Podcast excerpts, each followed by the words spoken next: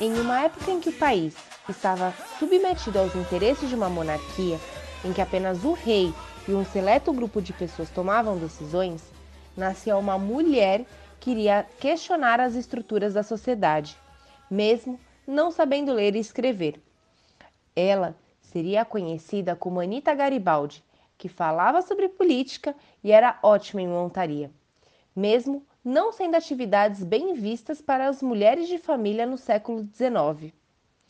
Nascida com o nome de Ana Maria de Jesus Ribeiro em 30 de agosto de 1821, no município de Laguna, em Santa Catarina, ela foi obrigada a se casar no dia em que completou 14 anos, com o sapateiro Manuel Duarte de Aguiar. Porém, o casamento não passava de uma farsa, pois ambos eram infelizes. Após alguns anos, o marido se alistou no exército imperial, oportunidade em que a abandonou. Uma outra história também é contada sobre o seu casamento. Ana teria sido vítima de um assédio sexual, mas não se calou. Foi imediatamente à polícia denunciar o seu agressor, Manuel Duarte. Porém, como na maioria dos casos, ela foi desacreditada. Para resolver a situação, ao invés de acolhê-la, um padre local propôs o casamento entre eles.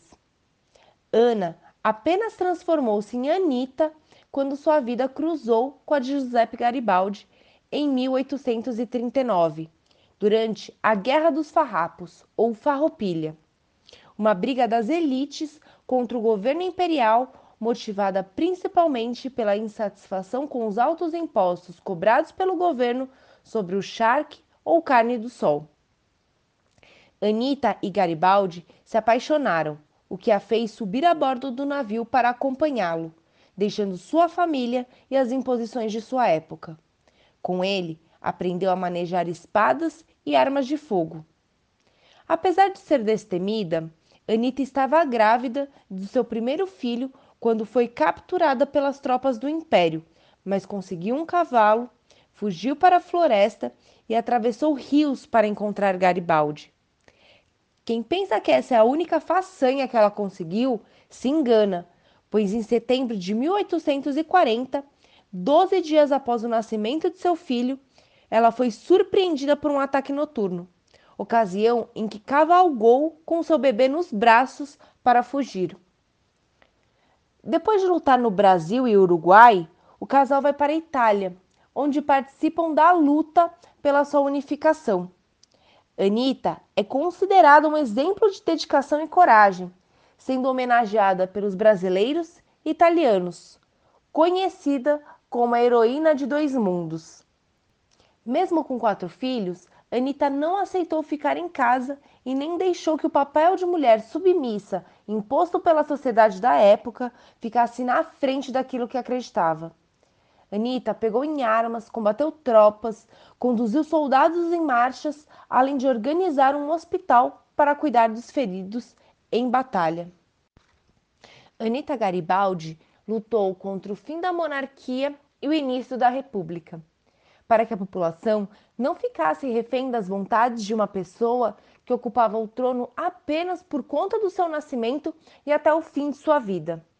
Mas essas mudanças que foram tão almejadas beneficiaram diretamente apenas os mais poderosos. E a República nada mais significa do que o direito de votar no presidente da República, mas que esse poder seja repartido com outras pessoas, como deputados federais e senadores, que cumprirão suas funções por tempo determinado até que ocorram novas eleições. Quando uma mulher tem um ideal, acredita em algo que a inspira, ela não mede esforços para concretizá-lo, não importando a força dos ventos contrários, pois ela sabe que irá vencer.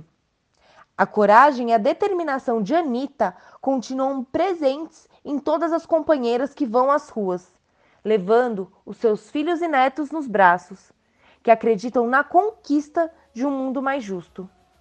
Com a nossa realidade, podemos sonhar com outra sociedade, mas livre e igualitária, onde não serão os poucos a mandar, mas todos os trabalhadores. Um lugar onde não existirão mais senhores.